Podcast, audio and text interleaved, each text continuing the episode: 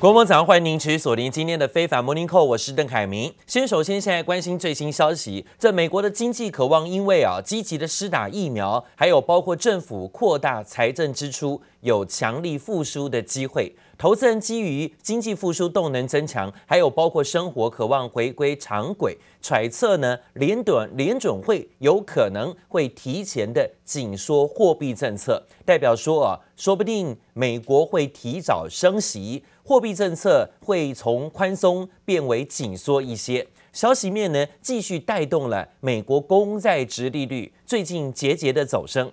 到现在为止，联准会的官员对于美国公债殖利率的走高啊，还是不以为意，认为呢这不过就是反映市场对于经济渴望复苏跟通膨即将升温的预期心理。现在呢还没有积极的在这里啊向市场表示呢会宽松到底。虽然口头上呢都有在讲，联准会啊，却仍然看到现在呢公债殖利率是不断的有攀升的风险。联准会有两名决策官员也预估说，今年春天美国将会面临通膨升温，但他们强调呢，鉴于美国还没有实现完全就业，通膨也没有达标，联准会啊应该是会继续维持宽松政策好一阵子。让无业的、失业的美国人可以尽速的重返工作岗位。不过啊，看看美国股市昨天的表现，又全部呢出现拉回修正，继续走跌，就是因为美债殖利率再度的攀高。科技类股因为呢之前走得高啊，所以现在的估值过高的担忧，导致了现在资金呢纷纷先砍科技类股，科技股出现暴跌，四大指数再度全面收黑。特别是费半指数又跌了近百点，跌幅高达有百分之三，跌破了三千点大关。那包括道琼指数昨天一百二十一点的下跌，幅度有百分之零点三九，收在三万一千两百七十点。纳斯达克指数呢跌了三百六十一点，幅度百分之二点七，来到一万两千九百九十七点，也失守一万三千点大关。就是因为呢，科技类股啊，在昨天什么苹果啦、特斯拉啦这些个股都出现继续走跌，拖累了大盘。S M P 五百种指数下跌五十点，幅度有百分之一点三，收在三千八百一十九点。消息面还有包括美国德州。共和党籍的州长一直呢是支持前总统川普的大将，当然现在呢就是现任拜登政府的最大反对者。今天啊，这个德州州长还不顾后果，率先的宣布说，德州呢要全面解除戴口罩的命令。这总统拜登听闻大怒啊，抨击德州州长这么做是犯下大错了。Texas, I think it's a big mistake. Look, I hope everybody's realized by now these masks make a difference. This is the way in which we're able to get vaccines in people's arms. We've been able to move that all the way up to the end of May to have enough for every American, to get every adult American to get a shot. And the last thing, the last thing we need is the Neanderthal thinking that in the meantime everything's fine, take off your mask. 拜登说，他随身都会携带一张卡片。 上面呢会写着，昨天啊已经有五十一万人的美国人因为这次的疫情而死亡。他说还会有更多人会因为疫情而死去。拜登说呢，直到夏天之前呢才能够让人人都接种疫苗，这个时间是不能拿下口罩的。世界卫生组织警告，全球新增的确诊人数虽然前几个礼拜下降，但现在又再度攀高了。因为许多国家施打疫苗之后松懈了，忽略了个人的防疫措施，所以确诊人数是再度攀高。When do I think things will get back to normal? I've been cautioned not to give an answer to that because we don't know for sure. But my hope is by this time next year we're going to be back to normal. 美国总统拜登有信心在明年让民众恢复正常生活，因为在白宫牵线下，美国默克药厂将协助交生公司加入生产新冠疫苗的行列，预计五月底就有足够的疫苗让所有成年人接种，比原先预计七月底提早了两个月，渴望加快各州解封的脚步。Effective next Wednesday, all businesses of any type are allowed to open 100%.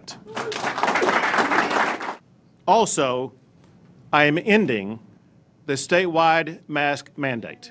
德州州长霸气宣布全面恢复经济活动，率先解封，民众不需要再戴口罩。尽管拜登政府仍要求戴上口罩，但包括密西西比、路易斯安那以及密西根州也都决定取消，希望放宽封锁措施，进一步带动经济发展。不过，美国就业复苏放缓，ADP 新增就业人数十一点七万人，差于市场预期。Private payrolls in the U.S. rising by a disappointing 117,000 for the month of February, according to ADP. But that said, consensus economists expected a rise of 205,000 private payrolls.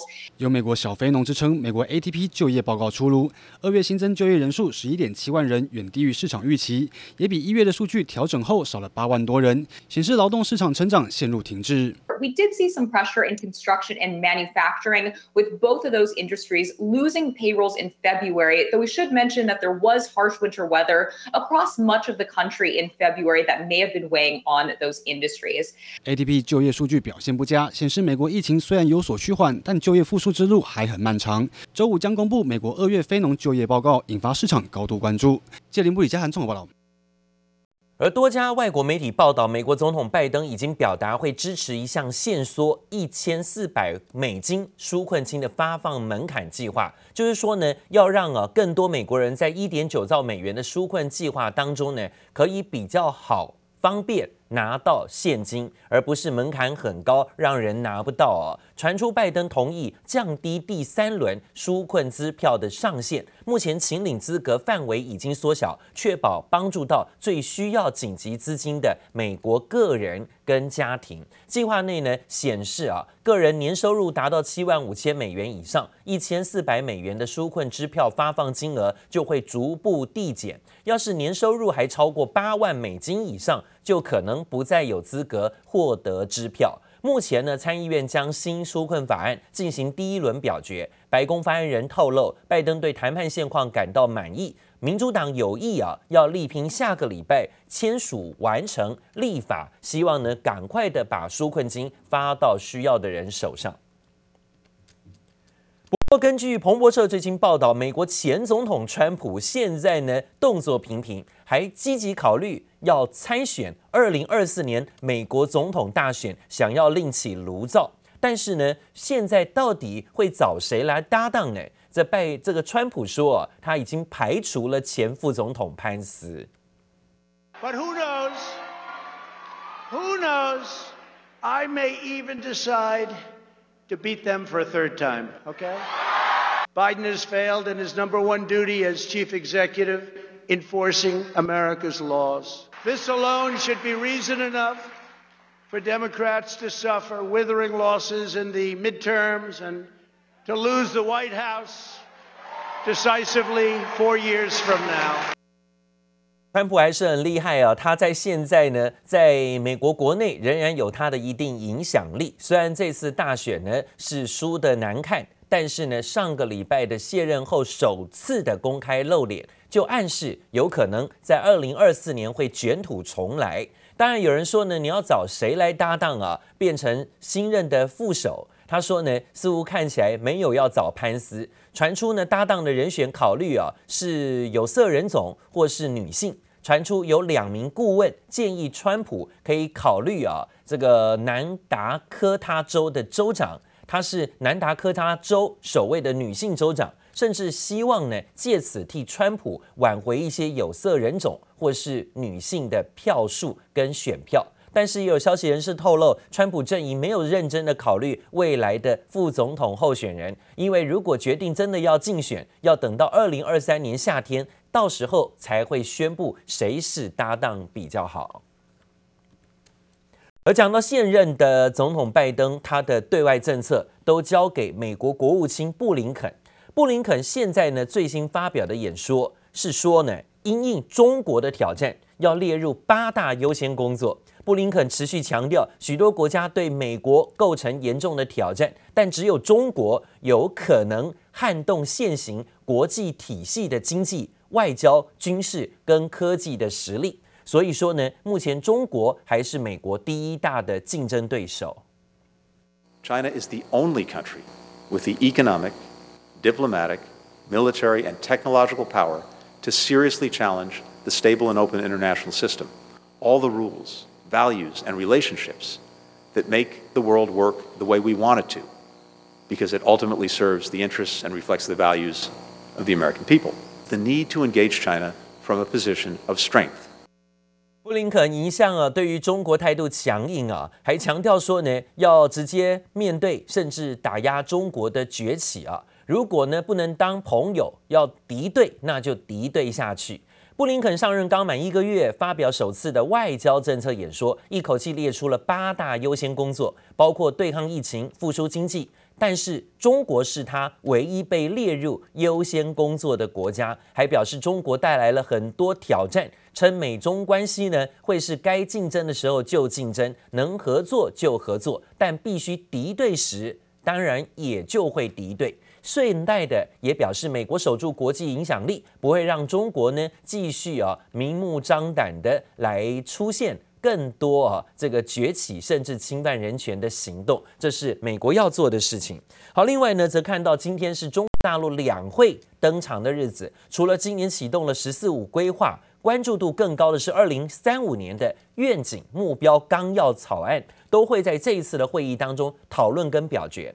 由于中美贸易关系还有高科技等等领域的激烈交锋，而且大陆产业发展已经锁定了要以半导体、五 G 通讯、人工智慧等等领域为攻坚目标。二零三五年的愿景目标可能啊是大陆迈向第二个一百年的中程计划。长期来看呢，更会牵动中国未来的经济发展，重要性呢就相当的高。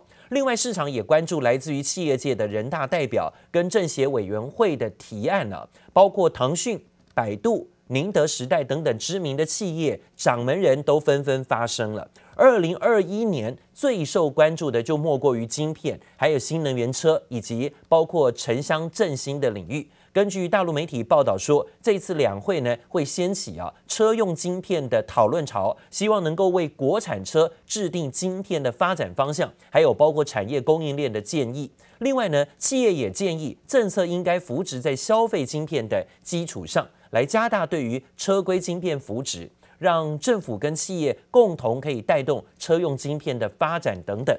另外一个受到的瞩目目标。就是呢，要提振乡村经济，还有最近几年啊，除了城市的消费转型升级，企业也积极在挖掘下沉市场的潜力啊，希望能够更进一步透过数位化来带动农农村，还有包括乡村市场的相关城市升级。这一点呢，也是全面啊带动内需消费这一块很重要的两会发展的目标，可能会在这次两会的会议当中呢进行讨论的。好，另外则是传出市场盛传多日，中芯国际跟美国的沟通取得了重大突破，已经获得美国设备厂商的供应许可。十四纳米以上的设备供应链获得许可之后，中芯国际呢就在昨天发布公告，公司呢就购买用于生产晶圆的产品，跟艾斯摩尔的集团签订了订单，金额呢高达十二亿美元。对此啊，包括许多的研究分析师都认为，美国是否会松绑中心禁令还要观察。但是，美国开放的部分禁令理由就只有一个，就是现在要缓解啊全球对八寸晶圆跟十二寸厂的成熟制程是非常非常缺的现况。不过呢，他也认为，即使中心成熟制程真的解禁了。对于整体的产能紧俏的部分，也只有一点点帮助，没有办法大幅度的改善现在呢产能紧俏的情形。对于呃台湾厂商，应该不至于造成太大的波及跟影响。而大摩最新发布报告说，美国设备商啊近期恢复了零组件的供应。将会缓和投资人对于中芯备用品跟零组件库存问题的短期担忧，因此呢，还上调了中芯国际的平等，由中信呢调高到加码。当然，因为中芯国际呢获得了美国的解禁消息，这样的讯息呢，让市场担心啊，原本紧俏的产能呢会有更多的供应，甚至呢，原本转单来到台湾的效应呢会因此而消减。所以，对于这几天呢。美国的半导体，还有包括台湾的半导体个股部分呢，是出现了拉回的修正。好，另外呢，则是看到中国跟澳洲的关系持续急动，中国也使出了各种的贸易打压手段，引发澳洲民众的情绪反弹。由于中国在南澳首府啊，现在有很多的买地扩建领事馆的举动，却传出呢，中国领事馆不但新建高墙，配备网络摄影机，还有无人机在附近空拍，引发了当地居民不满。更有澳洲议员认为呢，这可能会威胁国安，还要求啊，澳洲要强硬起来，把中国的领事馆给闭馆。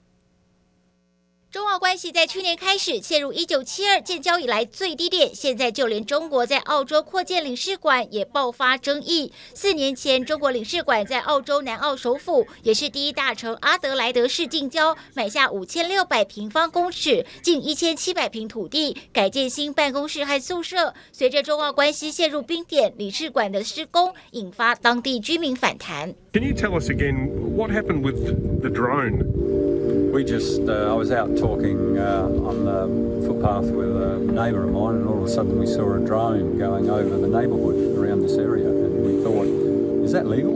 澳洲居民表示，曾看到无人机盘旋，有人抱怨施工人员推倒他们家的长篱笆，还有民众认为中国领事馆高达三公尺的围墙内配备网络摄影机和行动电话基地台，让民众感到不安。还有澳洲议员认为该处是国防工业重地，认为领事馆应该闭馆。I don't blame the neighbor's Australia-China relationship. No longer is this uh, a matter of high politics. I personally believe that resolving the China question is probably the biggest challenge of our generation. 澳洲学者分析，政治立场向美国靠拢，加上总理莫里森对中国态度强硬，去年面临中国各种出口管制打压，中国对澳洲投资连续四年衰退，二零二零年更萎缩百分之六十二，暴跌至七点七五亿美元。主要是澳洲官方对中国投资也充满戒心，必须经过国安测试，也让不少中国投资案撤回。So we will continue to work together on the key global and regional challenges. And in the Indo-Pacific, and there is an absolute affirmation and understanding that we are in this together. 澳洲大麦税在去年五月遭到中国课征百分之八十点五高关税后，转而开拓日本和中东等新市场。预计到今年十月为止，出口将暴增百分之六十四，不受报复性关税冲击，表现可望更加亮眼。记者黄心如、赖婉君综合报道。